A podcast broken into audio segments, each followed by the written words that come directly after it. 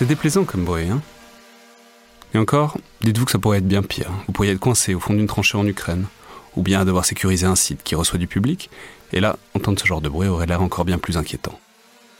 Pour faire face à ces situations, le sponsor de cet épisode, qui est MC2 Technologies, propose des systèmes de brouillage, de détection et de neutralisation des drones qui sont déjà déployés sur les théâtres d'opération en Ukraine et ailleurs, et qui seront utilisés dès cet été pour sécuriser les Jeux Olympiques de Paris. Vous pourrez notamment les découvrir sur le salon Rosatori au parc des expositions de Villepinte, du 17 au 21 juin 2024. Ah, fait du bien quand ça s'arrête. Hein.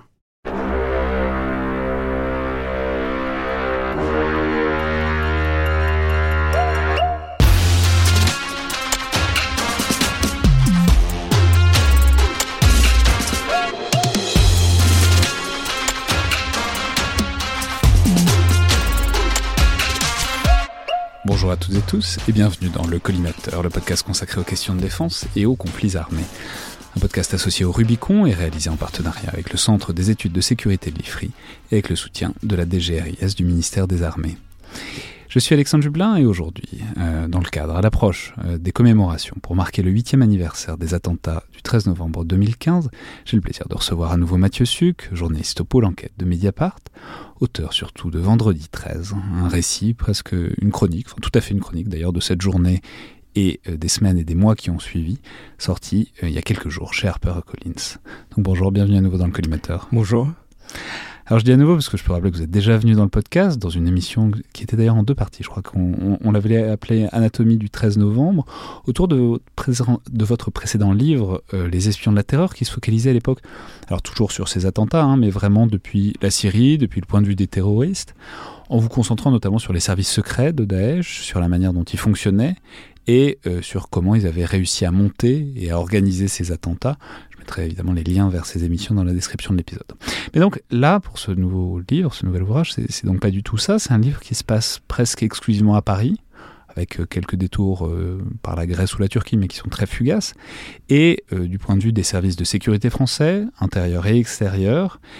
Et voilà, ça parle de la manière dont ils ont vécu, dont ils ont agi et dont ils ont compris ces attentats, minute par minute. J'ai dit, mais c'est vraiment une logique entièrement chronologique que vous, avez choisi d'adopter euh, pour ce livre. Donc on, va évidemment parler de tout ça, du, déroulement des événements, de ce qui a marché et de ce qui n'a pas marché euh, du point de vue euh, de la réponse sécuritaire en quelque sorte. Mais donc la première question que j'aurais quand même aimé vous poser, c'est pourquoi ce livre qui raconte globalement la même chose, les mêmes événements que le précédent, pas la même chose, mais les mêmes événements euh, que, que, que, le précédent livre, certes depuis un point de vue qui est très différent. Bon, en, même temps, c'est aussi le propre des événements monstres, comme ces attentats du 13 novembre. On peut en parler et les décortiquer sous plein d'angles différents sans jamais vraiment se répéter, mais quand même, surtout que c'est pas le sujet le plus fun de la Terre. Euh, même moi, en le relisant, c'est pesant, hein, voire traumatisant quand on a vécu ça de près ou même de très loin. Enfin, on n'a pas très très envie de faire ce retour huit ans en arrière, donc voilà, pourquoi est-ce que vous avez voulu en refaire un livre? Alors, bah, en fait, tout a commencé euh, par une très mauvaise raison. Euh, c'est-à-dire que le, précédent livre, donc Les Espions de la Terreur, euh, est adapté en, série télé qui va être diffusée prochainement par M6. Et il y a un peu plus d'un an, on discute avec mes éditrices euh, de tout ça. Je leur raconte tout ce que j'ai récolté depuis. Et donc, moi, je propose de faire une version augmentée euh, euh, des Espions de la Terreur. Et mes éditrices aimeraient bien me revoir revenir dans les bacs des librairies et avec un grand format. et un nouveau livre, ça se vend mieux qu'une version augmentée. Voilà, tout à fait. Et et moi, je leur dis, euh, je leur dis non tout de suite et de manière très véhémente euh, parce que euh, les infos de jet portent sur les mêmes personnes plus ou moins, euh, dont j'ai parlé dans Les Espions de la Terreur, qu'il est hors de question de choisir Les Espions de la Terreur numéro 2. On parle du même temps, la même temporalité des mêmes gens. Euh, et donc je leur dis non, non. Et puis j'ai pas envie de refaire, de me relancer dans un livre d'enquête journalistique. J'ai pas envie de refaire un livre sur le terrorisme parce que j'en ai déjà fait deux et que je commence effectivement à fatiguer. Et que par ailleurs c'est vaguement votre métier. Euh, voilà, au quotidien. et, et encore moins de travailler sur le 13 novembre. Euh, j'étais sorti, euh, comme tout le monde, un peu rincé du procès des attentats du, 13 novembre et, euh, et je m'étais dit, bon, bah, ça y est, c'est derrière moi. et puis, effectivement, vous parliez du traumatisme. Enfin, tous ceux qui travaillent sur ces questions-là on, on, en garde quelque chose et on est un peu obsédé aussi. Et plus je leur disais non à mes éditrices, plus dans ma tête je disais oui. je me disais oui. et en fait, dans, Les Espions de la Terreur, l'attentat en lui-même du 13 novembre, ça ne fait que deux pages, qui s'appelait déjà Vendredi 13. J'avais occulté l'attentat parce que ce qui m'intéressait, c'était pas euh, comment il nous tuait, mais euh, tout ce qui avait été mis en amont et puis après en aval pour préparer euh, les, attentats ou pour échapper aux poursuites et, les techniques de renseignement afférentes. Et en fait, moi j'ai une conviction très profonde qui va euh, au-delà du cadre du terrorisme et qui s'applique encore plus, je pense, aux attentats, c'est que la, raison d'être du, métier de journaliste, c'est qu'il faut faire mentir cette phrase qu'on prête à, Staline. Vous savez, c'est euh, un mort, c'est une tragédie et 100 000, c'est une statistique. Bah non, le, travail des, journalistes, c'est d'aller derrière les statistiques, derrière les, discours publics et re-raconter l'histoire pour montrer, parce que si on dit juste bah, 132 morts, 132 morts, c'est impersonnel. Euh, faut raconter ces histoires-là. Et dans mon travail, j'ai raconté, euh, c'était pour mon livre Les femmes de djihadistes, j'ai raconté les attentats de janvier 2015 minute par minute. Pour Mediapart, j'ai dû reconstituer un certain nombre d'attentats, notamment celui de la, tuerie de l'école euh, juive aux Torah à Toulouse par Mohamed Merah. Mais le 13 novembre, je l'avais toujours évité. Pour plusieurs raisons, parce que quand je suis arrivé à Mediapart, c'était quelques mois après le, 13 novembre, je me suis tout de suite intéressé aux commanditaires et aux commandos, enfin et au réseau. Et puis le, le 13 novembre, il y avait quelque chose, comme j'imagine énormément de Parisiens, qui m'était très personnel, c'est-à-dire que le Bataclan, c'est le lieu de quelques-uns de mes plus beaux concerts que, que j'ai vécu. Euh, sur une des terrasses, j'y ai posé mes fesses euh, plus d'une fois. Et par ailleurs, dans le cadre de mon travail, j'ai euh, rencontré un, grand nombre de victimes et avec certaines d'entre elles, j'avais sympathisé.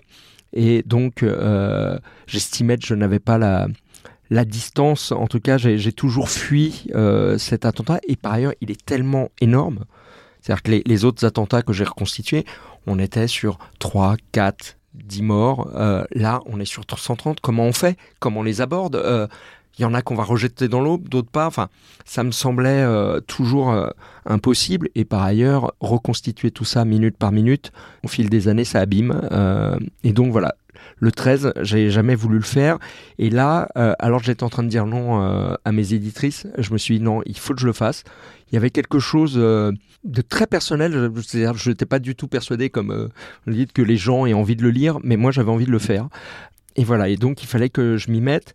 Mais par ailleurs, euh, je ne pouvais pas m'y mettre sur les victimes. Et puis je trouve qu'il y avait beaucoup de choses qui avaient été déjà dites sur les, victimes. Et c'était trop énorme. Et pour toutes les raisons que je vous ai expliquées, pour moi, ça me semblait être trop de malheur à absorber. Et donc, j'avais repensé au fait que pendant le procès euh, du 13, des attentats du 13 novembre, ce qui m'avait le plus marqué, c'était euh, en fait les témoignages des, policiers, des intervenants. Et je me suis dit, mais voilà, ça serait pas mal de raconter de ce point de vue-là. Euh, ça me permet de, montrer la réalité de ces attentats, de montrer toute leur horreur, leur barbarie, leur bêtise aussi, et en même temps de pas être trop dans les drames humains qu'ont vécu chacune des victimes. Et c'est comme ça qu'on y est arrivé. Hmm, le, paradoxe étant que certains des policiers sont aussi des victimes et qu'il euh, y a aussi tout à fait des drames humains euh, que vous racontez en détail, mais justement c'est un... Enfin, je veux dire, je comprends très bien le vouloir éviter les, enfin, ceux qui se sont fait mitrailler, mais euh, on le voit, on le, on le, lit dans le livre. Ils sont, ils sont bien attaqués aussi quand même. Tous ceux qui ont touché, quand bien même c'était l'arme à la main euh, pour euh, mettre hors de nuire les, terroristes, on voit que même les, forces de l'ordre, les, intervenants, ils sont, sont, aussi totalement des victimes. Totalement, et c'était euh, une, autre des raisons qui m'ont poussé à faire ce livre. Et là même, ça, vient de très loin.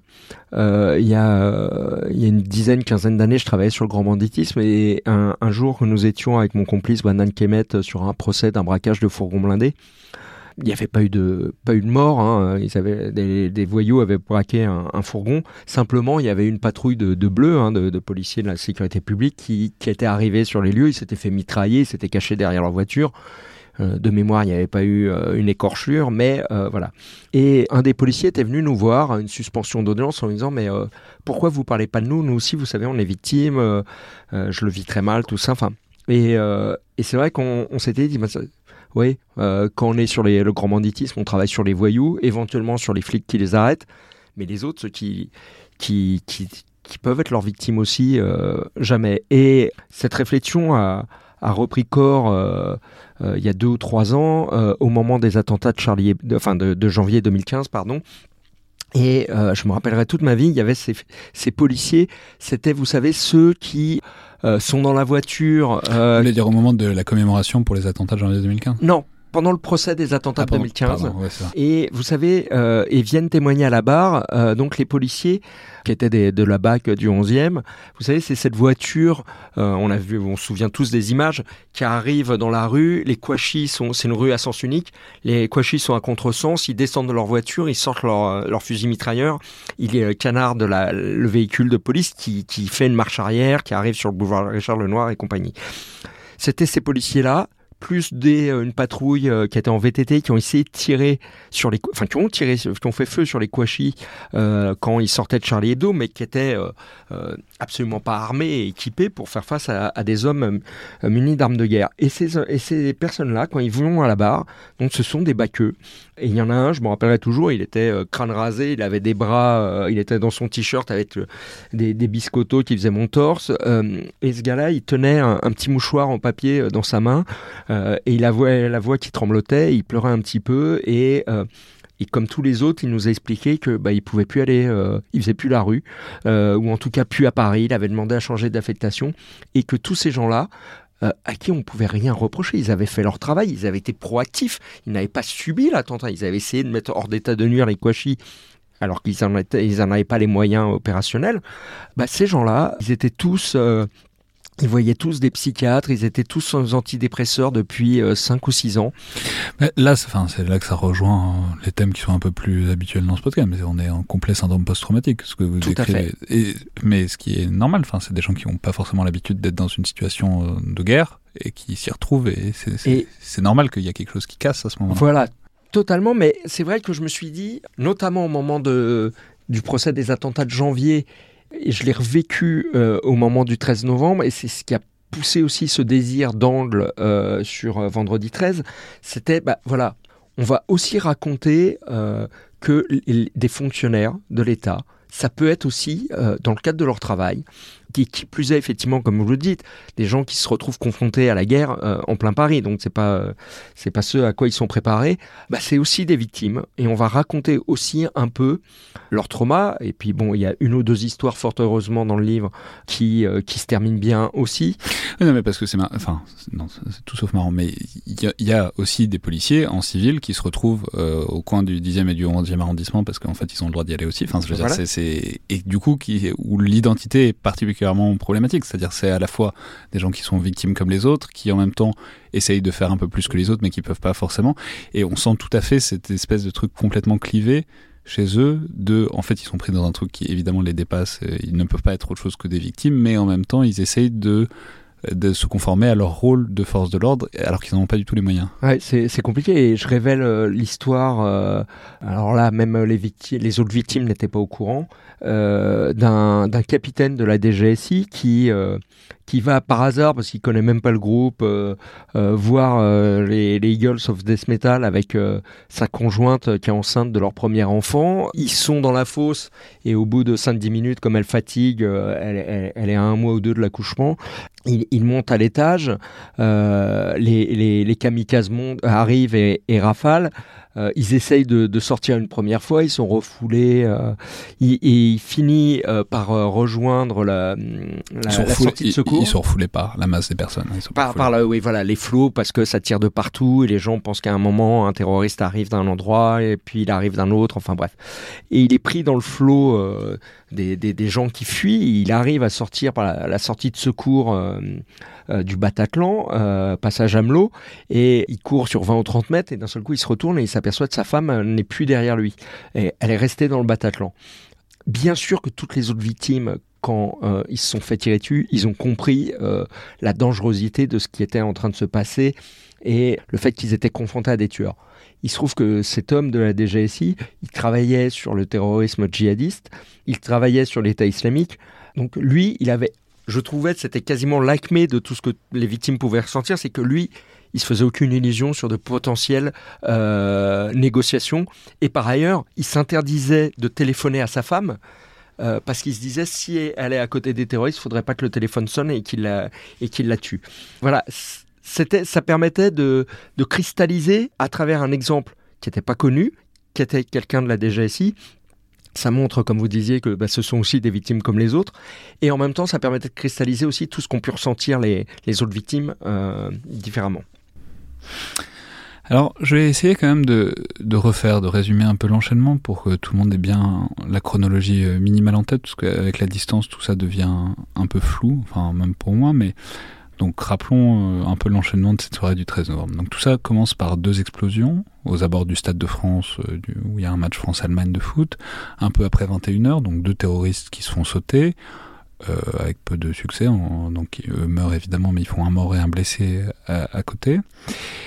Quelques minutes plus tard, 21h24, euh, dans le 10e arrondissement de Paris, il y a une première équipe euh, à bord d'une Seat Leon qui fait euh, un massacre juste à côté de l'hôpital Saint-Louis, rue Alibert, sur les terrasses du Carillon et du Petit Cambodge.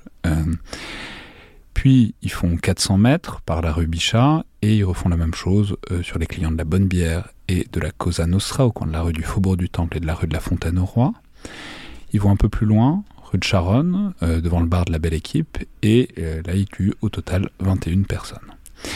Quelques minutes plus tard, l'un des passagers euh, de cette voiture descend au bar Le Comptoir Voltaire, où il se fait sauter en plein milieu de la terrasse couverte.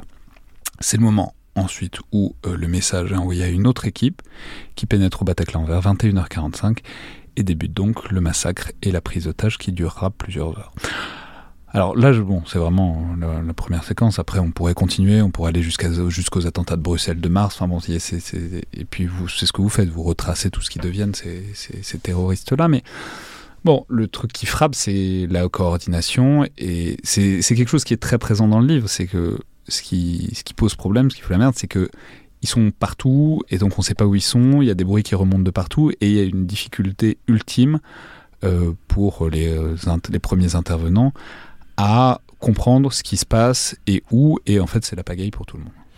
Tout à fait, et même pour, euh, je vais vous avouer, quand, quand j'écrivais euh, le, livre, j'étais moi-même surpris parce que j'étais en train d'écrire, c'est-à-dire la juxtaposition. Donc euh, c'est des courts chapitres minute par minute, et donc on passe d'un lieu à un autre. Et la juxtaposition, j'étais moi-même pris de vertige, alors que je pensais quand même connaître cet attentat. Bah, de réaliser en fait euh, à quel point les, intervenants euh, étaient confrontés, à, mais vraiment à un chaos absolu et que il, se passe tout le temps quelque chose. Et c'est quelqu'un, un policier de la BAC du Val-de-Marne qui interviendra euh, sur le comptoir Voltaire puis au Bataclan, qui va dire dans, la commission d'enquête parlementaire.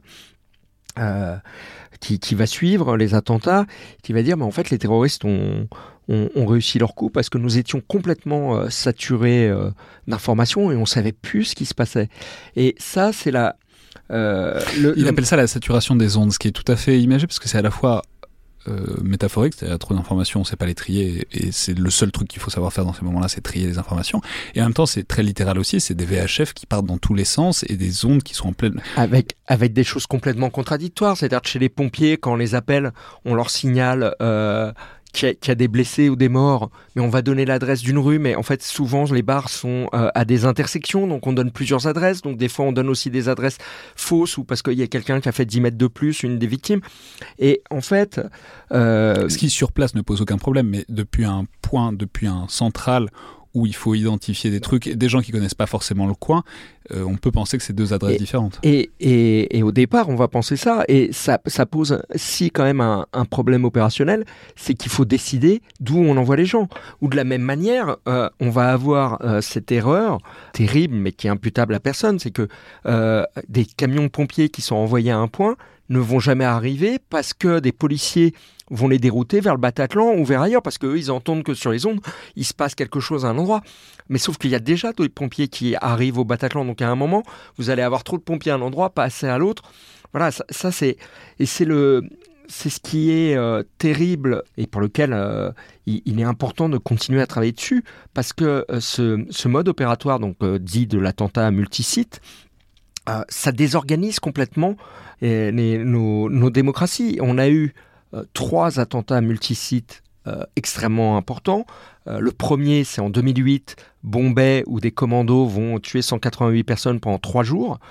ensuite, donc le 13 novembre, 132 euh, morts et il va falloir 5 jours pour qu'on arrive à neutraliser euh, les derniers survivants du commando, à savoir Abaoud et son complice.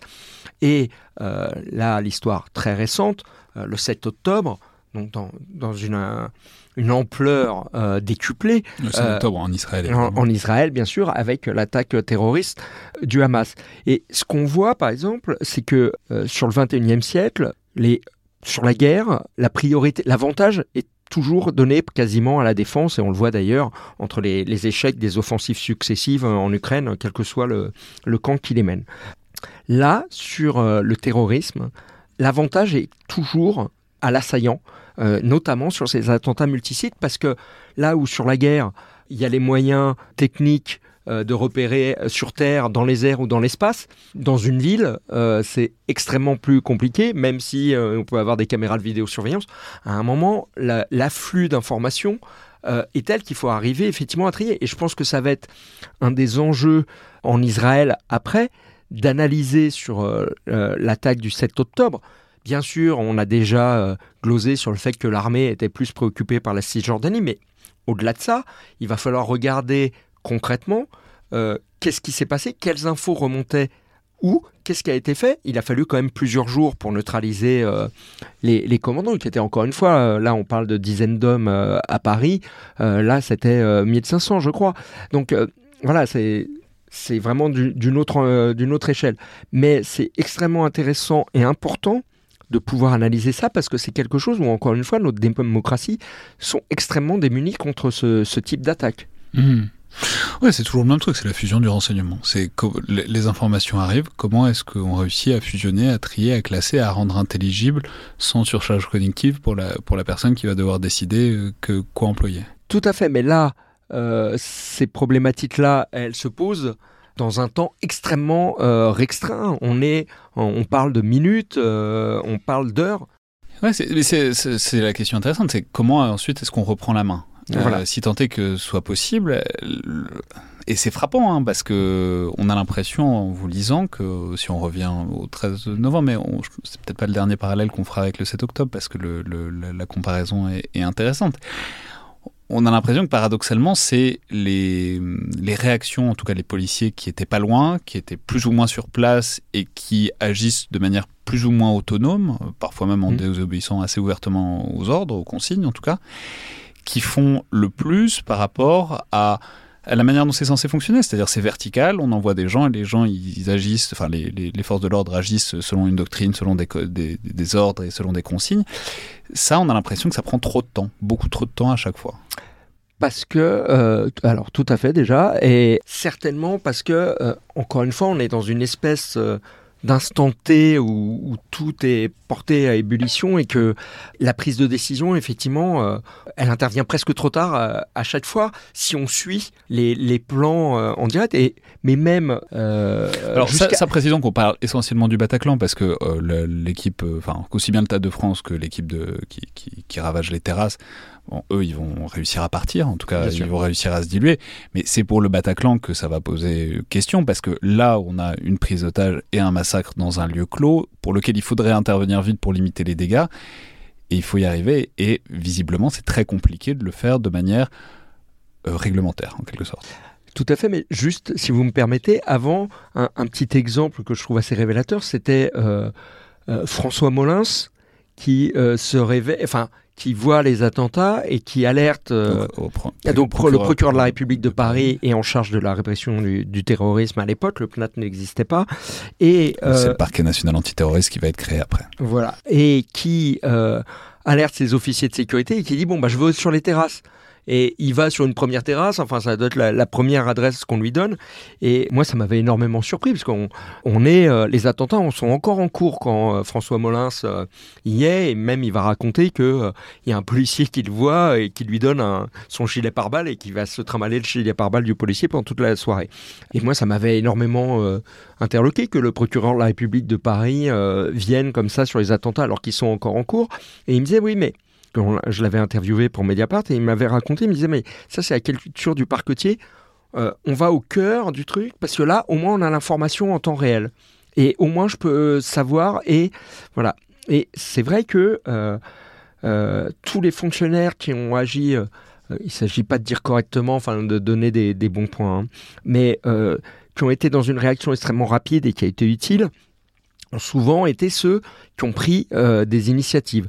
Euh, l'exemple type, bien sûr, c'est ce commissaire de la BAC-N, donc la BAC Nuit euh, parisienne, donc ceux qui œuvrent, comme son nom l'indique, en nocturne, qui, avec son chauffeur, un, brigadier, vont rentrer au départ. Ils, apprennent sur les ondes qu'il y a il y a des attaques, en tout cas des explosions. Alors ils commencent à aller vers Saint-Denis, euh, et puis après ils, ils, ont sur les ondes, euh, bah, il y a des attentats sur les terrasses. Enfin, ça tire sur les terrasses, donc ils, ils changent de route, ils veulent aller sur une terrasse, mais après il y en a une deuxième, et puis après on parle du Bataclan. Ils finissent par des idées d'aller sur le dernier lieu en se disant, bah, si c'est un commando qui se déplace, euh, c'est qu'ils sont là. Ils savent pas s'il y a plusieurs équipes ou pas. Et ils arrivent au Bataclan, euh, ils voient des gens sortir, les supplier, et eux, ils rentrent. Donc c'est le fameux épisode où ils vont faire feu sur un des terroristes qui est sur, euh, sur la scène du Bataclan, ils vont le tuer, et ça va mettre fin, les terroristes vont leur tirer dessus en représailles, mais ils vont arrêter vraisemblablement de tirer sur les, victimes qu'ils étaient en train d'achever euh, un par un, euh, et ça a mis fin euh, à la tuerie du, Bataclan en tant que tel. Parce que rappelons que donc ces deux terroristes-là, en fait, ils vont, ils décident de commencer une prise d'otage. Probablement, ils pensent qu'il y, y, a, mm. toute la cavalerie qui arrive, et donc ils décident de se mettre dans un réduit avec un certain nombre d'otages pour commencer une vraie prise d'otage au sens strict du terme, mais du coup ça fait qu'ils ils quittent en quelque sorte là, où il y a le plus de victimes. Tout à fait. Euh, alors ça, ça ne va probablement pas empêcher malheureusement des victimes de décéder des séquelles de leurs blessures, mais en tout cas on n'en achève plus. Et ces deux policiers, ils y vont, ils annoncent sur les ondes, et par ailleurs ils vont être euh, rejoint par euh, certains des hommes de la Bakken euh, à qui on a dit non non vous y allez pas mais qui disent bah euh, il y a un de nos chefs et un de nos collègues qui est là et on va pas les abandonner donc on s'en fiche on y va quand même on a des policiers de la BAC du Val-de-Marne qui vont rejoindre et ces gens-là vont faire les uns et les autres on a beaucoup parlé à raison du commissaire et, de son chauffeur qui ont tué un, des terroristes, mais les autres ont eu aussi des actions décisives. Et par ailleurs, ce qu'on a beaucoup moins dit, euh, c'est que euh, ce commissaire, ce chauffeur et ces policiers de la Bakken et de la BAC Val-de-Marne vont rentrer dans le Bataclan deux autres fois ce qui est pour moi, encore en l'écrivant, ça, ça, n'en finissait pas de, me surprendre. Parce que avoir du courage une fois, c'est une chose. quand vous savez pas où vous allez aller, c'est dans quoi vous rentrez, c'est déjà impressionnant. Mais quand on sait ce qu'ils ont vu, on sait ce qu'ils ont vécu et que vous y retournez, euh, je trouve que c'est absolument admirable euh, en l'espèce. Alors, ce qui est frappant, là où c'est un peu c'est très compliqué de pas donner de bons et de mauvais points, ce que vous disiez euh, à l'instant, mais évidemment qu'on a envie de leur donner tous les bons points et toutes les fleurs de la terre, ils le méritent et tenter plus. Mais c'est difficile de pas faire la comparaison avec, bah, par exemple, juste à côté, il y a une patrouille sentinelle. Et c'est et en même temps, proprement parler, ils suivent exactement les ordres, ils font exactement ce qu'ils sont censés faire euh, selon les ordres. Et quand, mais quand même, quand on compare euh, et on contraste avec euh, ce commissaire de, la BAC, enfin, c'est compliqué quoi. Alors, vous avez parfaitement posé le problème, c'est que Sentinelle, effectivement, cette patrouille-là, ils arrivent et ils vont se mettre un peu aux abords, mais ils vont faire plutôt de la circulation qu'autre chose. Alors, effectivement, on ne peut pas leur reprocher, ils ont obéi aux ordres. Mais euh, à telle enseigne qu'un des policiers va leur demander à un moment, euh, vu qu'ils refusent de, les aider et d'intervenir, va leur dire mais passez-moi votre FAMAS et, le, militaire refuse. ce qu'on, le FAMAS donc le fusil mitrailleur. Euh, voilà, ce qu'on peut comprendre. voilà. Ce que je trouve. Mais ce que je veux dire, c'est, aussi tout à fait dans la mentalité militaire de on s'engage pas, on saute pas dans le vide. Si on s'engage dans un truc, il faut que ce soit un peu prévu et planifié. Oui, mais alors là il y a, y a, quand même un problème, c'est à quoi ça sert Sentinelle? C'est-à-dire Sentinelle normalement c'est là Effectivement, un gros problème. Euh, pour euh, empêcher des, attentats. On a le pire attentat qui se passe dans les rues de Paris, ils n'interviennent pas. Moi, ce qui me gêne le plus dans cette histoire, c'est pas tant encore les, militaires de Sentinelle euh, qui ne font que respecter les ordres et qui ne les outrepassent pas, parce que c'est facile huit ans après, en étant confortablement assis euh, et en parlant au collimateur, de, euh, de juger et de dire non mais c'est pas comme ça qu'il fallait faire. Je ne porte pas de jugement sur, sur ces hommes-là. en revanche, ce qui me choque beaucoup plus, c'est le comportement de la hiérarchie militaire, notamment le gouverneur militaire de Paris, qui va venir après à la commission d'enquête parlementaire en disant Ah non, mais vous savez, c'est normal, on n'allait pas engager des hommes là comme ça dans le noir sans savoir où ils allaient. C'est exactement ce qu'ont fait les policiers. Et encore une fois, Sentinelle, son rôle, c'est de déjouer, d'empêcher des, attentats. Si la réalité de Sentinelle, parce que c'est quasiment ce que, vont dire les, ses supérieurs hiérarchiques dans la commission d'enquête parlementaire, c'est de dire, bah non, mais les militaires, ils vont tirer euh, sur des terroristes que si les terroristes les menacent eux, leur intégrité physique, à quoi ça sert? Remettons les militaires sur des théâtres de guerre. Enfin, ne, faisons pas de, de Sentinelle une vaste hypocrisie. Donc moi ce qui me choque, c'est que euh, la hiérarchie militaire, en tout cas dans son expression face à la représentation euh, nationale, ne tire pas les conséquences, ne disent pas, bah oui, là on a peut-être... Euh, il y a des process à améliorer, là il y a peut-être des choses sur lesquelles réfléchir. Le, fait de chercher à se défendre et à justifier quelque chose alors que les policiers qui y sont allés vraiment avec trois fois rien, je, vous donne juste un, petit exemple. les ces policiers-là, c'est des héros. Oui. C'est très littéralement des héros. Euh, c'est non mais je veux dire c'est compliqué de, de, construire un dispositif sur le pari de l'héroïsme. C'est pas oui, deux choses encore une fois, la Sentinelle sont là pour euh, déjouer les attentats. Enfin, je, je, veux pas défendre Sentinelle devant vous parce que ça sert à rien. Je le pense pas, mais enfin bon, c'est c'est intéressant. Effectivement, il y a des leçons à en tirer. voilà. Et, et, par ailleurs, il y a une autre patrouille de Sentinelles qui, elle, c'est un militaire qui est, euh, je crois, un maréchal des logis, qui est en train de boire un coup en terrasse, qui entend que ça canarde donc sur des terrasses à côté, qui va voir une première fois, qui retourne à, la mairie du 10e où il y a son équipement, qui s'équipe, qui rameute ses gars, et il va aux terrasses, il retourne aux terrasses, et il va faire, il va mettre en place ses hommes et un dispositif. Alors, ça ne va plus servir parce que les terroristes ne vont pas revenir, mais où il s'engage concrètement, euh, il essaye de faire des chicanes et pour protéger les, victimes. Et là, on a vraiment l'impression, en tout cas du récit qui est fait par lui, par ses hommes ou par des, policiers qui, étaient présents eux aussi, que les militaires prennent en charge la sécurité du lieu en se disant qu'ils sont euh, mieux équipés que les policiers. Euh, donc, il ne s'agit pas de faire le procès de tout sentinelle. Il s'agit de dire que là, sur le Bataclan, il y a des réactions, des ordres qui ont été donnés, qui ne sont pas d'ailleurs du fait que des militaires, hein, parce que c'est la préfecture de police. Mais rappelons, ce n'est pas le métier des militaires d'assurer l'ordre euh, dans les rues de Paris. mais là, on n'est pas sur l'ordre, on est sur un acte de guerre. Mm, ouais, mais oui, oui, mais bon, c'est, enfin bon, je, je, j'ai pas d'avis euh, constitué sur la question, mais je constate simplement le, que c'est très très compliqué à, de refaire le match euh, après. Mais alors, mais cela dit, on peut, il y a un, autre, une autre composante de l'intervention, c'est ensuite la BRI, la brigade de recherche et d'intervention, qui va intervenir dans le Bataclan.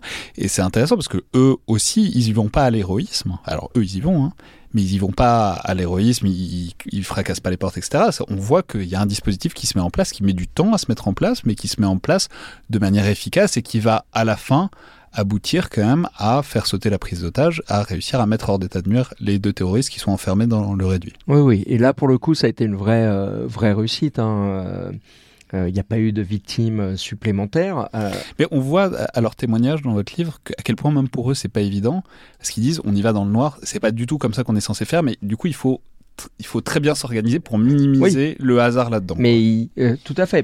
et par ailleurs il y a une il y, a quelque chose de particulier sur l'intervention de la, BRI, c'est-à-dire que ils rentrent, ils doivent vérifier s'il y a pas des, si la, scène de crime n'est pas piégée et que les, terroristes ne vont pas euh, actionner et, faire encore plus de victimes et progresser. Et eux, donc, ne s'occupent pas des victimes, qui est très dur pour les victimes. C'est vous imaginez, vous êtes blessé ou par miracle vous avez échappé aux balles, euh, vous attendez qu'une chose, c'est que les policiers arrivent et euh, ils arrivent et ils s'intéressent pas à vous. Et en fait, il va avoir donc ces, policiers de la BAC N et de la BAC 94 qui, eux, sont en deuxième rideau, si j'ose dire, dans la salle. La, BRI commence à monter dans les étages et euh, les policiers des, bacs euh, nommés restent en, au, rez-de-chaussée près de l'entrée. Et en fait, c'est encore ce, commissaire de la Bakken qui, à un moment, va prendre d'initiative, euh, à force de voir les, gens gémir, supplier, va aller commencer à en sortir, s'exposer dans la fosse, parce que concrètement, quand vous arrivez dans la fosse, vous n'êtes plus à l'abri d'éventuels tireurs euh, au premier étage, et euh, ses collègues, ses hommes euh, vont le suivre, et ça va commencer avec un, médecin de la BRI à sortir et à trier les victimes. de toute façon, c'est clair qu'effectivement, il n'y a pas de bonne solution dans cette, dans cette opération, et là où je vous rejoins, c'est que on est, on est dans une opération de guerre en, plein, en pleine ville. Il, y a pas, on peut regarder de toutes les façons possibles et imaginables. Il n'y a pas de bonne solution. Euh, il y aura toujours euh, des problèmes. Et j'imagine que, euh, pour revenir sur les événements du, 7 octobre en, Israël, j'imagine qu'on va découvrir tout un tas de ratés. Mais il est important de les analyser pour essayer de s'améliorer. Mais concrètement, comment remédier quand vous êtes face à des gens qui ont des armes de guerre, qui sont surentraînés face à donc euh, des forces de sécurité qui, qui sont moins et qui sont euh, disposés à mourir? C'est extrêmement compliqué. Forcément, ça va être sale. Et ça, on va le voir. Euh, un deuxième, ce que vous identifiez en tout cas comme un gros raté, c'est quelques jours plus tard, c'est le, le raid, j'allais dire, mais oui, le raid au sens propre et au figuré, à Saint-Denis, donc au moment d'aller dénicher Abaoud et son complice, et aussi une femme qui se trouve là, une complice aussi d'Abaoud, même si elle est moins directe. Et cet assaut à Saint-Denis qui est, euh, en tout cas c'est comme ça que vous le présentez, euh, où ils tirent partout, ils canardent partout, ils, sont à deux doigts de faire s'effondrer l'appartement, etc. Enfin bon, c'est... Mais là où c'est intéressant, c'est que vous le replacez dans le contexte totalement psychologique de, de ça, c'est-à-dire c'est, c'est la même, enfin c'est ce que vous décriviez, c'est enfin, à la manière dont vous le décrivez, on voit qu'ils ont peur, quoi. Euh, et qu'ils ont tellement peur que euh, ils tirent tenter plus et que à la fin ça fait une sorte d'espèce de, de, ravage. En fait, ils se tirent dessus. Ils se tirent dessus, bah, littéralement. Heureusement, il n'y a pas vraiment de victimes, mm. mais quelques blessés, mais. Euh, ouais, mais pas pourquoi, oui, par rapport au nombre de, mm. de balles qui finissent par taper l'intérieur du bouclier des policiers, on se dit qu'ils s'en sont bien sortis quand même. Et là, vous décrivez que c'est un peu la même chose. C'est pourquoi est-ce qu'ils tirent autant? Parce qu'ils savent pas dans quoi ils mettent les pieds. Et en fait, le, le c'est très intéressant ce côté pour des gens qui sont surentraînés. Et littéralement, tout le métier, c'est de s'entraîner à des situations, mais qui généralement ont un tableau assez clair en tête. C'est cette espèce de saut dans l'inconnu, d'être dans des situations qu'ils maîtrisent pas vraiment, dont ils maîtrisent pas vraiment la disposition. Que ce soit, euh, enfin, ça, ça, ça, ça, ça fait la friction qui les fait un peu, qui, qui dérègle tout. Quoi. Exactement, et, par ailleurs, euh, effectivement, euh, je pointe certaines erreurs euh, dans, dans, l'assaut du raid, mais pour ce, que vous pointez surtout, c'est la, justification navale oui, qui paraît problématique. Voilà, ça, j'allais y venir après, mais, mais pour moi, d'ailleurs, l'assaut du raid est encore plus compliqué que celui de la BRI, parce que la BRI, ils arrivent dans l'instant au Bataclan, et ils sont dans, le temps de l'action. Alors certes, ils vont voir la masse de cadavres qui est absolument terrible et ignoble et traumatisante.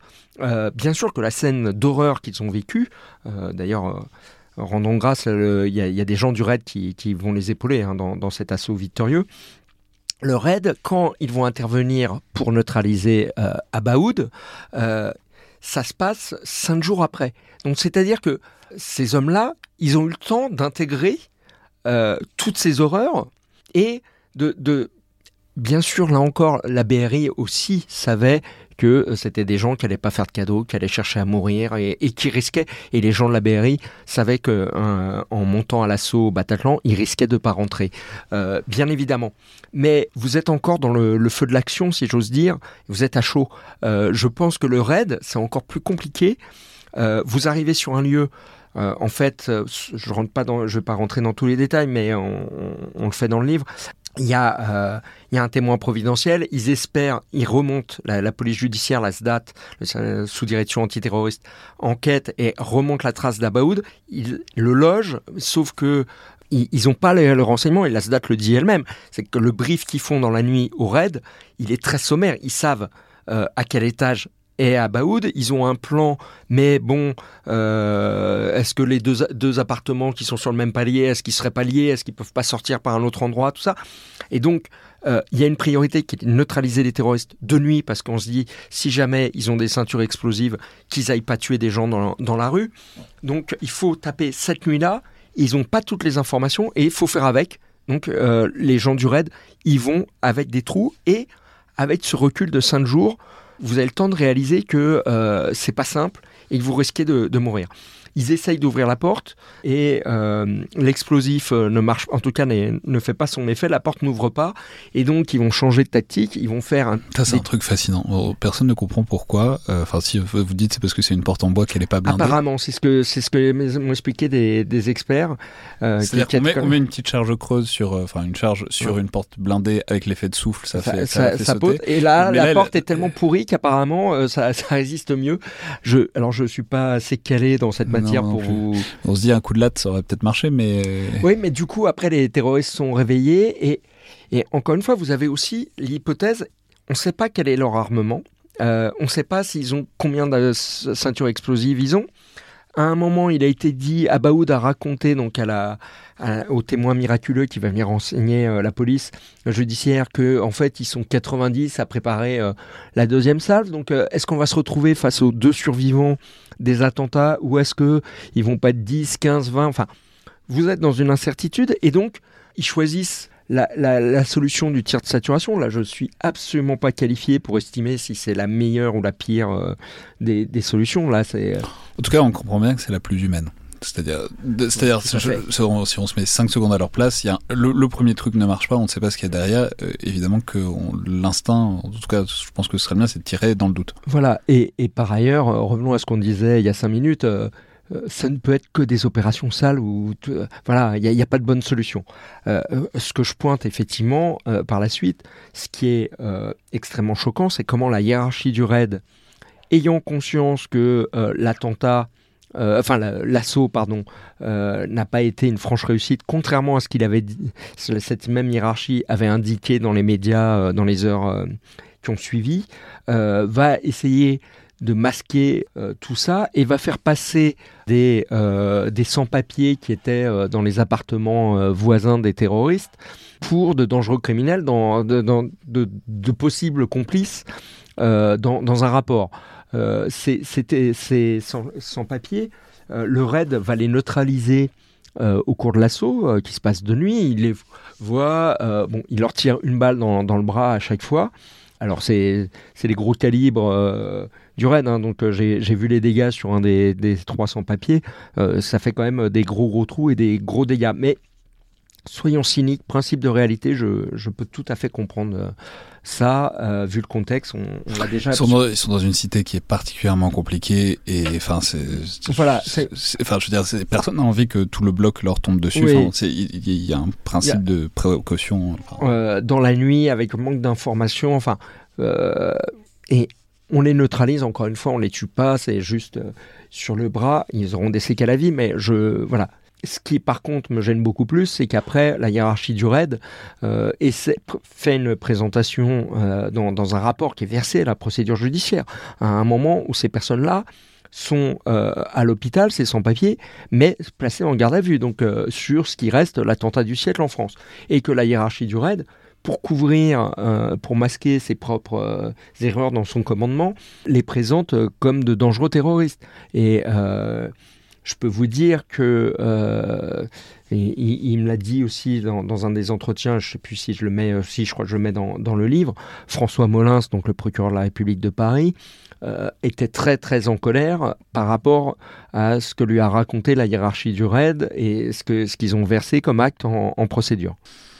Ouais, mais c'est Enfin, il y a vraiment un réflexe effectivement de se couvrir qui est, qui est, mais qui, enfin, c'est ce qui est toujours là quand on, ça, c'est un réflexe de, police, euh, de, de, se serrer les coudes et de se couvrir. Oui, mais alors, vous savez, j'ai euh, donc euh, comme je vous disais tout à l'heure, j'ai couvert le, le procès d'Abdelkader Mera, le, frère de Mohamed Mera, donc le procès sur les, les tueries de Toulouse et, et voilà, euh, et, les assassinats des militaires. Et il y avait euh, Amaury de Hautlock, euh, qui était l'ancien patron du RAID, du RAID de l'époque. Vous vous rappelez la polémique qu'il y avait eu sur l'assaut du RAID contre Mohamed Merah, ça va durer 24 heures ou plus, je ne sais plus. et quand il rentre, les euh, les, portes de, du hall d'immeuble vont faire du bruit, donc ça va réveiller Mera et du coup il les attend. Enfin, il y avait tout un tas de polémiques sur d'éventuels ratés euh, lors de l'assaut. Et Amaury Le Clock, que je ne connaissais pas, que j'avais jamais rencontré et à qui j'ai jamais parlé, va, euh, je le découvre à, l'audience, il est entendu comme témoin et sur les questions, sur les multiples polémiques sur l'assaut de, son, de son groupe il m'avait euh, absolument bluffé parce qu'il disait non, ce ne sont pas les politiques, non, c'est pas le ministre de l'Intérieur, c'est moi qui ai pris la décision sur ça, ça, ça. Non, ce ne sont pas mes chefs de groupe qui ont fait, c'est moi qui ai pris les décisions sur ça, ça, ça. Et je me disais pour les, victimes euh, de, Mohamed Merah, bah, de voir là un, chef d'un service euh, de l'État qui dit bah, tout ça c'est sur ma responsabilité. C'est moi le seul responsable. Maintenant, je vous explique pourquoi j'ai fait ces choix. Euh, ils sont discutables, ils sont. Bah, je m'étais dit, bah, au moins, ça, c'est un discours. Enfin, non, on peut aussi des fois dire euh, les choses, et qui plus est, quand vous retrouvez sur des attentats où il y a 12 morts, 130 morts, assumer. Il ne s'agit pas de, de, s'auto-flageller et, et, de dire je suis nul et, et j'ai raté, mais juste de dire bah, voilà, il s'est passé ci, j'ai pris dans tel contexte telle décision, ça, ça serait à refaire, on pourrait le faire différemment. Et bah, je trouve que c'est bien.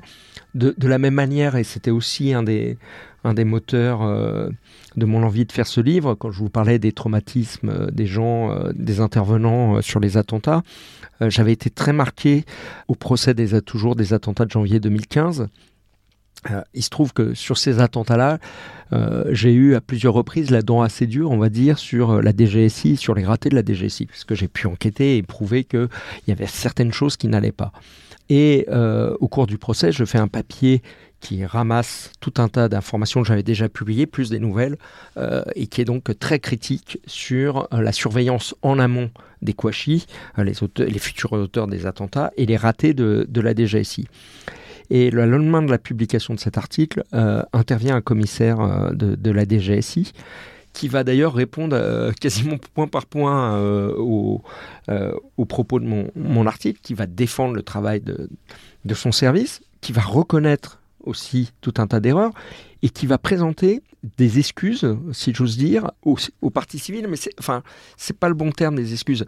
Il dit, ben voilà, on aurait tellement voulu les arrêter et on, et on est tellement mal et, euh, il, est même, euh, vous savez, il était en visioconférence là, ils sont masqués, protégés et, à un moment sa, voix s'est étranglée, il, il, était envahi par l'émotion.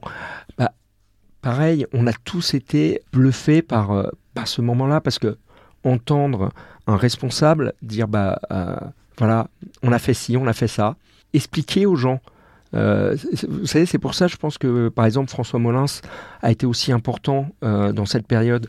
C'est que euh, on a tous été traumatisés et à un moment, on a besoin de, mettre des mots. Et nos, services de renseignement, comme les groupes d'intervention, ils font un travail extrêmement dur parce que, effectivement, quand ça marche, on ne, on ne, le, sait pas, et quand ça rate, on le publie en 4 par 3. Mais à un moment, justement, quand ces gens-là prennent la parole et explique les choses sans chercher à masquer aussi, bah, euh, ça fait du bien collectivement pour notre société. On a besoin de ça. Et dernière chose, il y a aussi, et là, les, gens qui connaissent les choses militaires et qui nous écoutent ne diront pas le contraire, c'est qu'il y a aussi l'importance du retex, c'est de pouvoir analyser ce qui n'a pas marché. Encore une fois, sur les attentats multisites, c'est tellement compliqué à parer. Les prochains, il y aura encore des choses qui n'iront pas. Mais il faut pouvoir euh, le mettre sereinement, euh, les choses sur la table, et voir et essayer d'améliorer au maximum, sachant qu'il n'y a pas euh, la, la solution zéro attentat et zéro victime, ça n'existe pas. Hey, I'm Ryan Reynolds. At Mint Mobile, we like to do the opposite of what Big Wireless does. They charge you a lot, we charge you a little. So naturally, when they announced they'd be raising their prices due to inflation, we decided to deflate our prices due to not hating you. That's right. We're cutting the price of Mint Unlimited from $30 a month to just $15 a month. Give it a try at mintmobile.com slash switch. $45 upfront for three months plus taxes and fees. Promo for new customers for limited time. Unlimited more than 40 gigabytes per month. Slows. Full terms at mintmobile.com.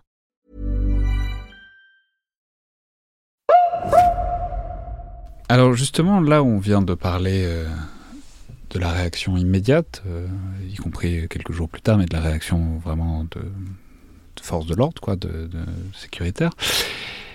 Si on essaye de remonter un peu plus loin et de faire un tableau un peu plus global justement sur ce que vous disiez, sur ce qui n'a pas marché, euh, je veux dire comme ça. Est-ce que c'est parce que c'est, oui, c'est un peu ce que vous indiquiez aussi à l'instant, euh, mais est-ce que Enfin, euh, pardon. Est-ce qu'on n'a pas des attentes disproportionnées? C'est-à-dire, pour déjouer ce genre d'attentat, est-ce Enfin, je veux dire, euh, est-ce qu'il y a des attentats qui sont imparables dans, dans une certaine mesure? C'est-à-dire, voilà, on, parce que là, on va refaire le match et on va le refaire pendant des années. Les services le refont eux-mêmes et c'est d'ailleurs un débat politique à l'échelle nationale. Mais quand on voit la manière dont c'est monté et quand on voit les, les, les, moyens qui sont mis, pas les moyens financiers, enfin c'est pas que ça, hein. enfin c'est aussi ça, mais c'est pas que ça.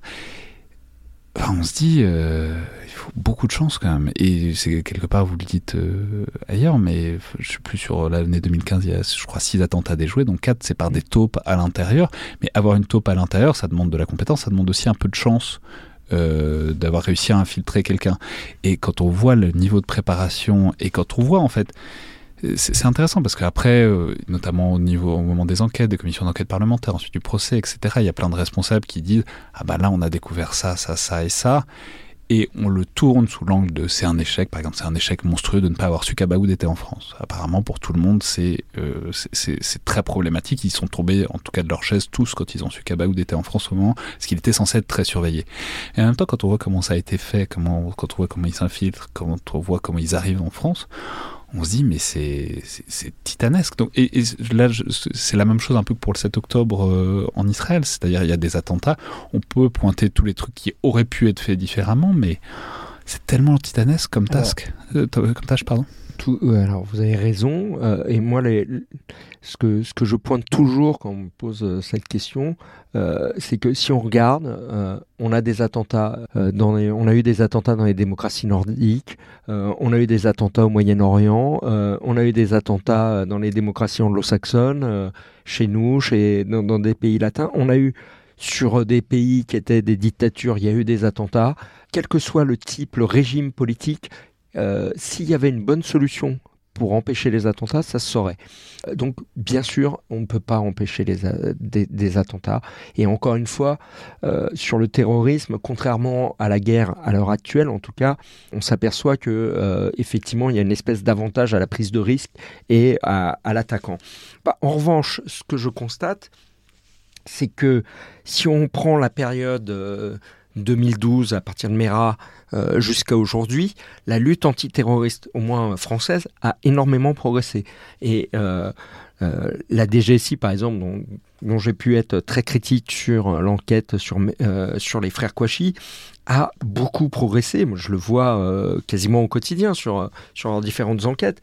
et d'ailleurs, quand on regarde, la menace terroriste a beaucoup diminué. Alors, ça tient aussi à l'attrition des moyens de l'État islamique, mais pas que. On a aussi, euh, les services ont réussi à, endiguer la menace, et même, c'est terrible ce que je vais dire, mais euh, regardons les deux derniers attentats qui ont frappé l'Europe, Arras et Bruxelles. Sur les deux, les deux personnes étaient connues et surveillées. Donc ça veut dire, alors que ce sont des gens qui sont un peu isolés, que c'est beaucoup plus dur, on sait que les gens isolés, c'est plus dur à détecter que les gens qui, qui sont dans une cellule, ça veut dire que la détection, ça marche de mieux en mieux en amont. Après, il reste encore des choses qui, qui ne vont pas parce qu'il ne vous aura pas échappé qu'à sur Arras et Bruxelles, malheureusement, les attentats ont réussi. Donc il y a peut-être eu des problèmes sur l'analyse ou sur une transmission d'informations. Là, je, je n'en sais pas assez pour, euh, pour avoir un, un avis. Mais, Oui, mais c'est Ça ça, fond- fondamentalement la question. C'est est-ce que si ça a réussi, c'est qu'il y a eu un problème? Là, je je, je sais pas sur, euh, sur Non, Arras. dans, dans l'absolu, c'est-à-dire est-ce que, est-ce que euh, il faut considérer les attentats comme des échecs sécuritaires Bah, ou pas je, je pense qu'il faut considérer par principe qu'il y a quelque chose qui ne va pas pour, pour progresser.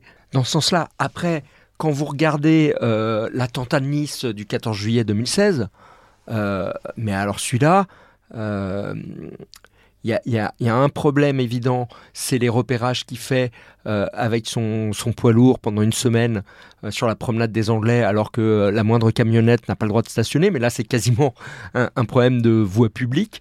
En revanche, le terroriste, comment le détecter? Mais alors là, je, je vois absolument pas. Il y a des attentats comme ça où effectivement, ça paraît compliqué. Le, Parce qu'il manquait, on manquait, la force de l'ordre manquait de lance-roquettes. Voilà. Mais- Euh, c'est une référence à la proposition après. tout à fait. euh, Mais- Après cet attentat, la bonne idée c'était de mettre des RPG euh, tu- tous les dans- policiers municipaux. Voilà, mais, euh, euh, mais par ailleurs, je, je pense au-delà de la, de, de la boutade et, euh, et de se rappeler au bon souvenir d'Henri Guénaud, je pense aussi que c'était assez révélateur, c'est que l'attentat de Nice, les, les hommes politiques et les hommes et les femmes politiques ont tous dégoupillé euh, et ont tous, euh, bon alors là c'est l'ACME, hein, euh, le lance-roquette, mais euh, ils ont tous dit tout et n'importe quoi, encore plus que sur les autres attentats. Et je pense parce C'est que déjà pas mal. hein. Enfin, c'est- c'est le- la barre est haute. oui, la barre est haute, mais je pense qu'il y, a- il y a une raison, c'est justement dans, dans le mode de pensée de nos hommes et femmes politiques, sur les attentats précédents, ils pouvaient comprendre le, le raté des services. Il y avait toujours un endroit où on pouvait dire, tiens, bah là, ça, ça n'a pas marché, oh là là, euh, ils n'ont pas été bons, il faut qu'on améliore ça. Et l'attentat de Nice, il est incompréhensible. Euh, là, vous n'avez pas de raison de, de rater et vous dites, ah ben là, on est face à un problème qui est quand même beaucoup plus complexe que euh, ce qu'on imaginait, et donc ils sont paumés. Et qu'est-ce qu'ils font? Bah, Ils nous sortent les RPG. Mais alors si on revient au 13 novembre, s'il y avait un raté, il serait où? Enfin, s'il y avait des ratés, c'est- c'est- euh, voilà. Alors, sur le 13, euh, j'en ai beaucoup cherché.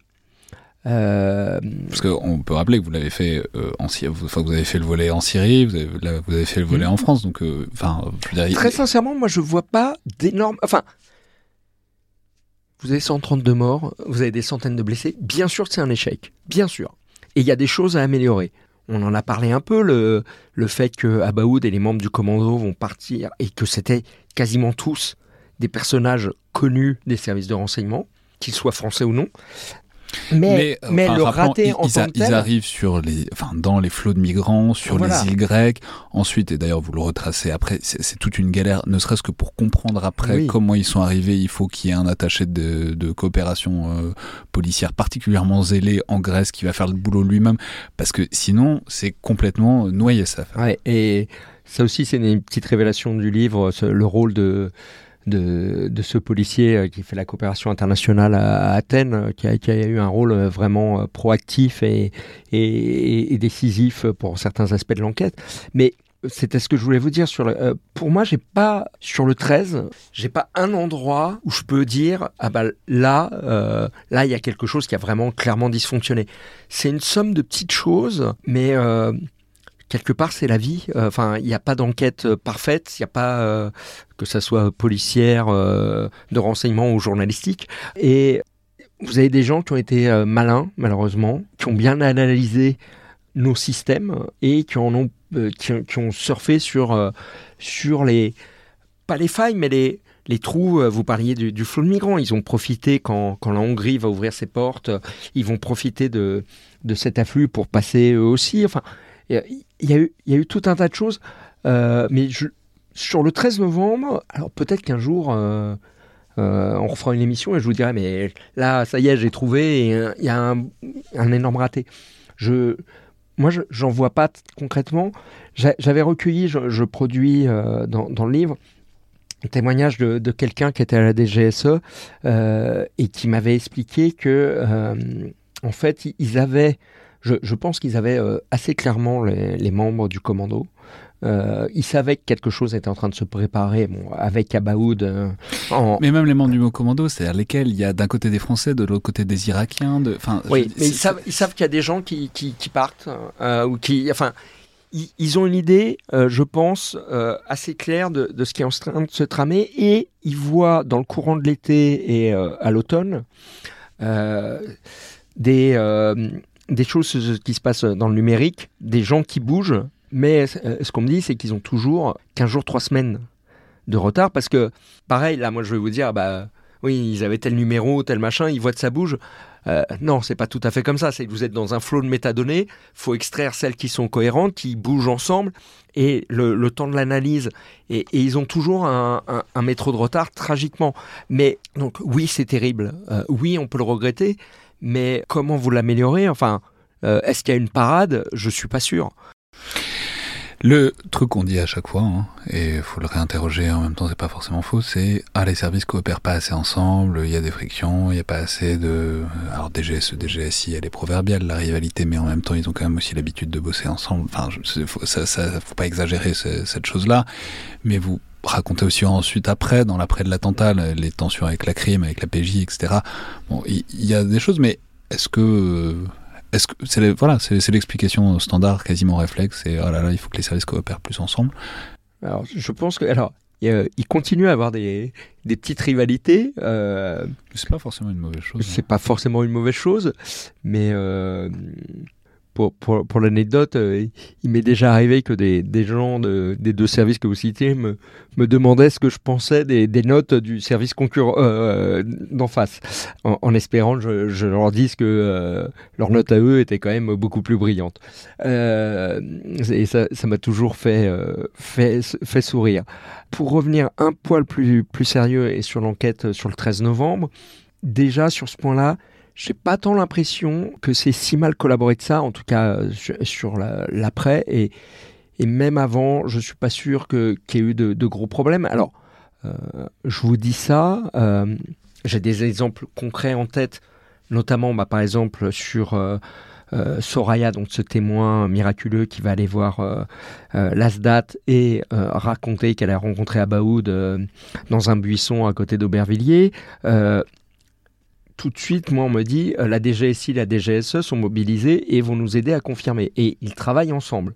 Euh, donc c'est plutôt euh, et les deux me le disent et d'autres sources me le confirment. Donc voilà. Après, il faut rester... après l'attentat, c'est bien de moins. Ils auraient, ils auraient continué à se faire la guerre. oui. Bon, ça aurait été.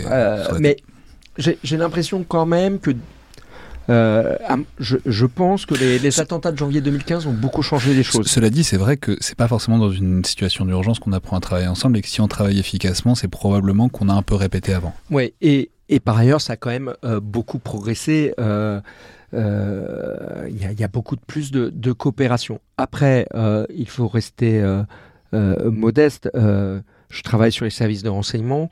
Euh, j'espère être pas trop mauvais. En même temps, c'est quand même un milieu qui, par définition, est clos. Euh, donc, oui, j'ai des sources, oui, j'ai des informations, oui, j'ai une petite vision d'ensemble euh, de, la chose, mais il y a probablement énormément d'informations qui, m'échappent.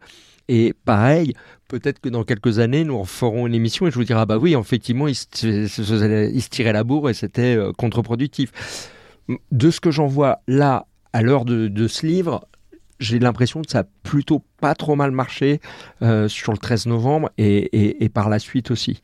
Hmm. Ensuite, euh, il y a ensuite l'aval un peu plus long. Euh, et ça, vous indiquez, d'ailleurs c'est des révélations du livre, sur le rôle notamment de la DGSE mhm. dans la traque alors, il y a évidemment tous les commanditaires, ça va jusqu'à Salah Abdeslam, etc. Euh, enfin, tous les euh, acteurs, ça va jusqu'à Salah Abdeslam.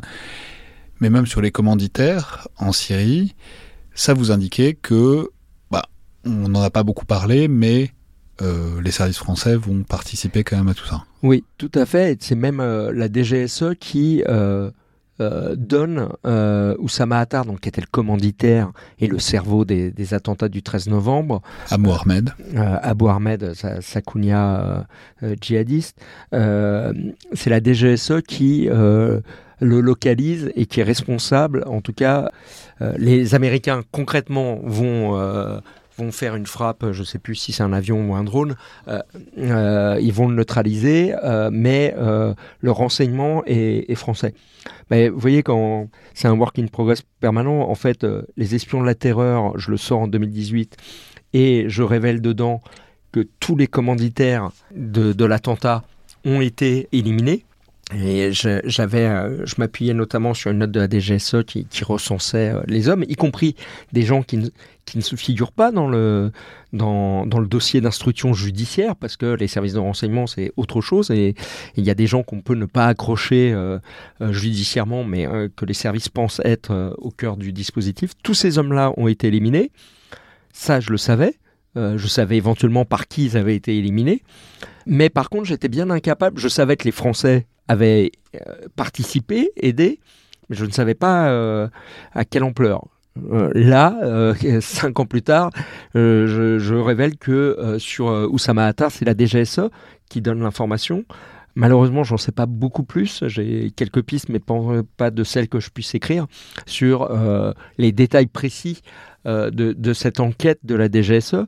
Mais c'est vrai que je trouvais ça intéressant. Enfin, j'étais assez content de, ramener cette information qui était euh, euh, effectivement méconnue. Euh, par ailleurs, parce que autant le rôle de l'ASDAT, de la DGSI, dont on a déjà parlé, et des groupes d'intervention, BRI, euh, étaient connus dans la résolution de ce crime de masse le 13 novembre.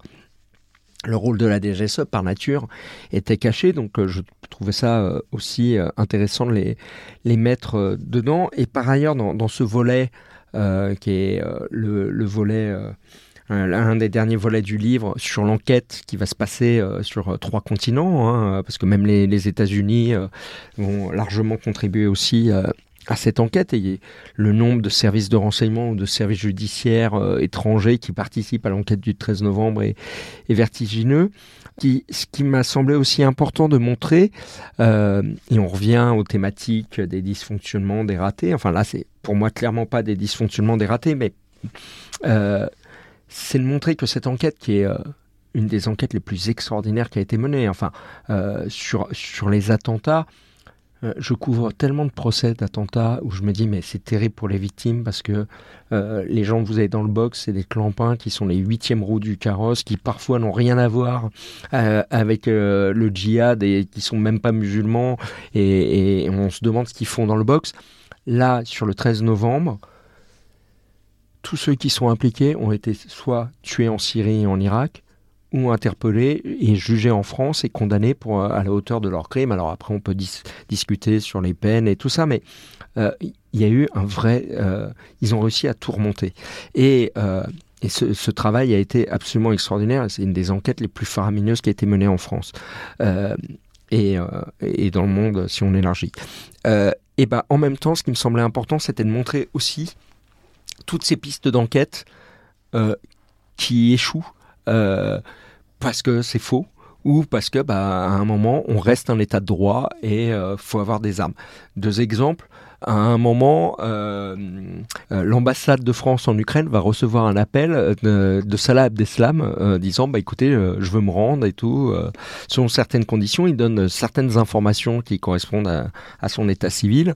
Les Français vont alerter le service de renseignement ukrainien qui vont taper, qui vont identifier la, provenance de l'appel et interpeller l'auteur présumé de cet appel, qui n'est bien sûr pas euh, Salah mais qui n'est même pas la personne qui vit là. Et euh, l'enquête des services de renseignement ukrainiens et français va permettre de déterminer qu'en fait, ça serait un Français qui aurait passé un coup de film en déroutant et euh, qui aurait euh, fait atterrir tout ça chez ce- ce- cet Ukrainien qui est un concurrent euh, dans leurs deux boîtes seraient concurrentes euh, sur euh, des services de sécurité numérique. Et donc, il a fait ça pour euh, embêter un concurrent. Bon, bah là, c'est quelque chose qui a demandé des moyens, du temps, pour une information qui était fausse. À l'inverse, en, Hongrie et en Autriche, deux pays qui vont extrêmement collaborer à, cette enquête, vont interpeller un homme, d'abord en Hongrie, puis je crois qu'il va être extradé en Autriche, qui est un, passeur pour sans papier.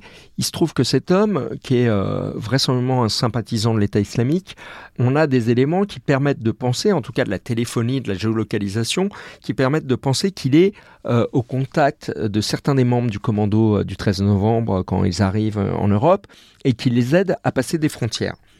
Les enquêteurs belges et français vont organiser, planifier un, un petit séjour euh, en Autriche qui va coûter euh, quelques euh, milliers d'euros, hein, parce qu'il y a, y a les juges, les procureurs, les policiers des deux pays, vont aller voir en détention et entendre dans un cadre judiciaire, commission rogatoire internationale et, et tout le tout team, cet homme, avec l'entière collaboration des services de renseignement hongrois et de la police judiciaire autrichienne, ils vont lui poser tout un tas de questions.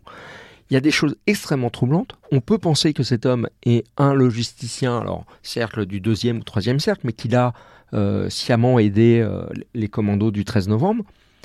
Bon, ben, on n'a pas réussi à l'accrocher judiciairement. Euh, il y a eu des efforts, il y a eu des moyens qui ont été mis, y compris financiers. Bah, Celui-là, bah, c'est un de ceux qui peut-être s'en sort bien. Euh, et en même temps, j'ai presque envie de dire, c'est presque tant mieux. C'est-à-dire qu'on, c'est la preuve qu'on est encore une euh, des démocraties et qu'on joue selon les règles du jeu euh, de nos démocraties et avec un système judiciaire. Mais je trouvais ça important de montrer aussi toutes ces petites, toutes ces petites démarches, enfin, et, en disant petites, je, les restreins, non, ça a été très long, ou de montrer aussi, par exemple, toute la PJ française a été saisie du dossier. Alors concrètement, euh, c'était pas ça, c'était l'ASDAT, c'était la brigade criminelle de Paris et euh, la DGSI euh, en, judiciaire. Mais il se trouve que en fait, il y a des policiers de tout un tas de services en France qui ont participé à l'enquête quand il fallait faire des petites vérifications et tout ça, qui sont retrouvés des gens qui n'avaient pas de spécialisation sur le terrorisme, qui sont retrouvés à, mener des enquêtes. Pareil, je, je raconte, alors c'est quelques paragraphes, mais euh, je crois que c'est quelqu'un de la BRB, euh, vous savez, euh, la lutte contre le grand banditisme à, Paris, qui, va aller se fader toute la vidéosurveillance à, à Roissy, parce que la voiture qu'utilise Salah Abdeslam avant de déposer les, les kamikazes au Stade de France va faire un court passage à Roissy avec un autre membre du commando, deux heures ou trois heures avant que les attentats ne commencent, et on n'a jamais pu déterminer ce qu'il faisait. Euh, ce policier va regarder donc pendant des heures et des heures toutes les images. Simplement, euh, on est de nuit, euh, donc il va finir par repérer la, voiture de Salah Abdeslam et deviner, mais on devine la plaque. Enfin, c'est compliqué. En plus, ça, doit être une Clio. Enfin, c'est le genre de voiture. Il y en a 10 qui passent par heure à Roissy. Mais on ne les voit pas s'arrêter, on ne les voit pas descendre, on ne sait pas ce qu'ils ont fait. Ça reste un des, un, des points d'interrogation. À l'inverse, il y a un policier, je ne sais plus de quel service, celui-là, qui euh, va aller voir la RATP, qui va récupérer toutes les vidéosurveillances de certaines stations de métro qu'aurait pu utiliser donc celui qui va s'avérer être Abdeslam, on ne le sait pas encore, mais euh, donc euh, les deux survivants du commando des terrasses qui ont abandonné leur, véhicule à Montreuil. Et donc, il va récupérer, c'est des centaines, des milliers d'heures de, vidéos que sur les stations qui peuvent, qui pourraient être environnantes ou qui pourraient desservir. Bon, bah, ils vont retrouver, euh, vous savez, cette fameuse euh, image qu'on a tous vue dans des documentaires de euh, Salah de Abdelhamid Abaoud Hilar dans le métro parlant à un autre usager et avec ses fameuses baskets oranges. Bon, bah, ça va être un élément confortant et qui va apporter des choses pour l'enquête.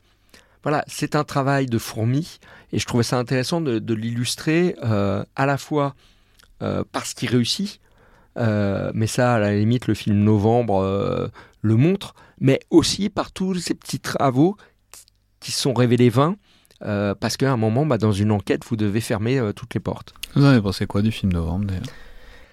Euh, j'avais assez peur parce que je l'ai vu très tardivement. Euh, j'avais pas envie de le voir. Enfin, j'étais dans mon époque post-procès et je saturais de tout ça. J'ai trouvé que c'était pas mal du tout. Que, Donc euh, rappelons, c'est un film de Cédric Jiménez, qui est notamment le, le, le réalisateur aussi de Bac Nord, voilà. euh, avec notamment Jean Dujardin, et c'est vraiment plutôt sur toute la traque après. Oui, sur, et sur la traque qui mène à, à Abaoud. Ce que j'ai trouvé intéressant, c'était le. le- Je, je tiens, je tiens à dire que c'est très utile, euh, enfin, pas, ou pas, ou contre-productif, mais moi je l'ai, vu il y a quelques temps, et en lisant votre euh, livre, du coup, il y a des images qui viennent en tête du film, enfin, ça aide un peu à visualiser des choses, quoi. avec euh, quelques pré- moi je colle à la réalité donc euh, c'est un peu plus euh, proche de la réalité ce que je raconte sur notamment Soraya que, que dans le film. Mais ça c'est normal c'est aussi une œuvre de fiction. Euh, justement c'était une des choses positives c'est que je trouvais que c'était très documenté très sérieux et que les passages complètement inventés me semblaient crédibles. Après j'avais donc ça c'est pour les, aspects très positifs après, je trouvais, je crois que c'est un parti pris totalement assumé, c'est que le côté euh, sans temps mort, où il y a pas, où on voit pas vivre les personnages, était un peu usant nerveusement. euh, je trouve quand, quand on le regarde, et, justement, on reste vraiment sur euh, le nerf du truc. Euh, je me demande si, mais là, c'est un avis très personnel. je,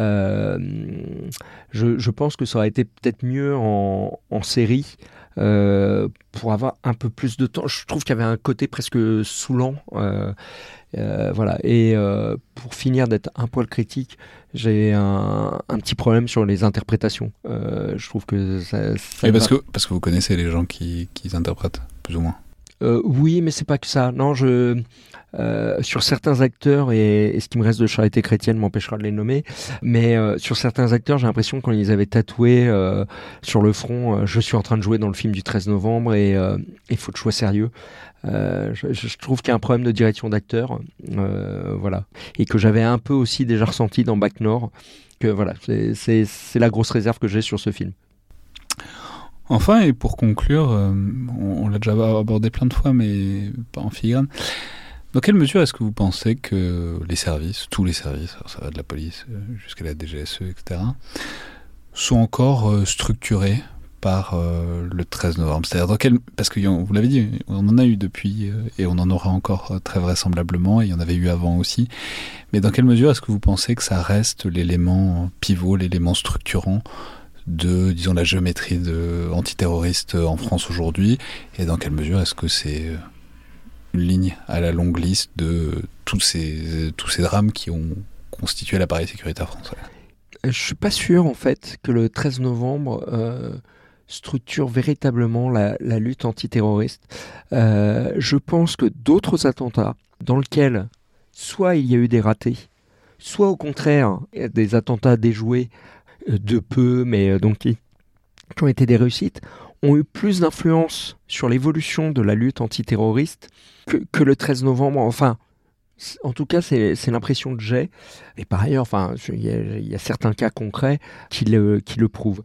Non, le, le 13 novembre et toute la séquence et tous les attentats qui ont lieu dans cette période de 2015-2017 ont eu euh, une conséquence euh, là préjudiciable sur la lutte antiterroriste, c'est que les hommes et les femmes qui ont travaillé dessus, euh, et je le raconte un peu euh, à la fin du livre, ont été rincés, euh, abîmés. Il faut se rendre compte de, cette pression où c'est quelqu'un de l'ASDAT qui me racontait quand, ils arrêtent, enfin quand ils arrivent à, identifier et à neutraliser, grâce à l'action du raid et in fine, Abdelhamid Abaoud et son complice, c'est un, c'est une énorme victoire, c'est une énorme réussite, c'est un énorme soulagement parce que vous passez 5 jours, vous avez 132 morts, euh, enfin 130 à, la- à ce moment-là. Vous passez 5 jours en vous disant euh, ça va retaper. Euh, Il y en a minimum deux dans la nature. Abdeslam, on, pense qu'il est en Belgique, a raison, mais euh, vous en avez deux à 90 Paris, autres, voire si- 90 autres, et voilà. Euh, vous arrivez à les neutraliser. Certes, l'assaut n'est pas une réussite, mais après tout, euh, il n'y a que euh, trois morts et c'est les, les terroristes et, leurs complices. Et euh, la, personne de la SDAT me dit, mais d'habitude, enfin, il me dit, moi, c'est la plus grande réussite de ma carrière. Et d'habitude, quand on réussit une belle enquête ou quand on a un truc, euh, bah, on fait un pot, on, décompresse.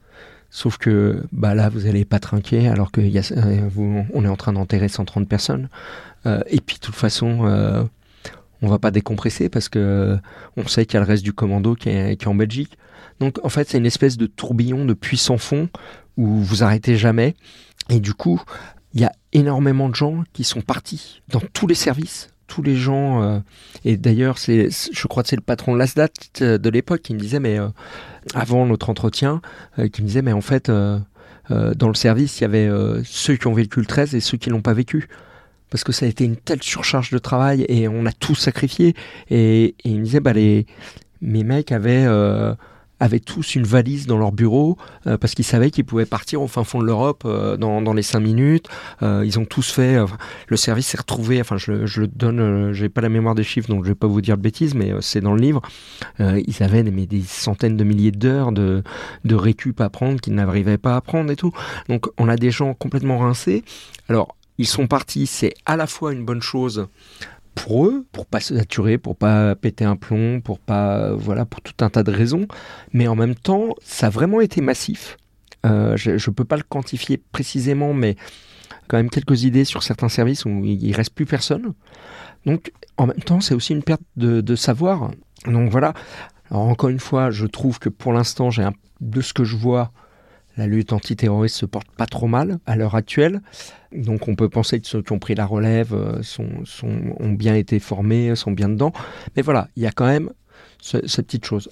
Après, en revanche, sur le, structurel, je vous dis, je pense que certains autres attentats ont plus modifié la donne que, euh, que sur le 13, où encore une fois, c'est quand même très difficile euh, de, de, tirer les conséquences d'une manière complètement opposée à, à ce qu'on vient de raconter sur Nice. C'est que là aussi, enfin, moi, je ne vois pas de, de, Concrètement, comment on pouvait faire mieux, je ne sais pas. Merci beaucoup, Mathieu Suc. Merci à vous. Je rappelle donc les références de cet ouvrage. Vendredi 13, paru il y a quelques jours chez Harper Collins. C'était donc Le Collimateur, un podcast produit par Alexandre Jublin et distribué par Binge Audio. Je vous rappelle que toutes les remarques et commentaires sont bienvenus par mail ou sur les réseaux sociaux du Rubicon, tout comme notes, appréciations, étoiles et tout tout le reste sur les outils de Spotify ou d'Apple Podcast. Merci à toutes et tous et à la prochaine fois.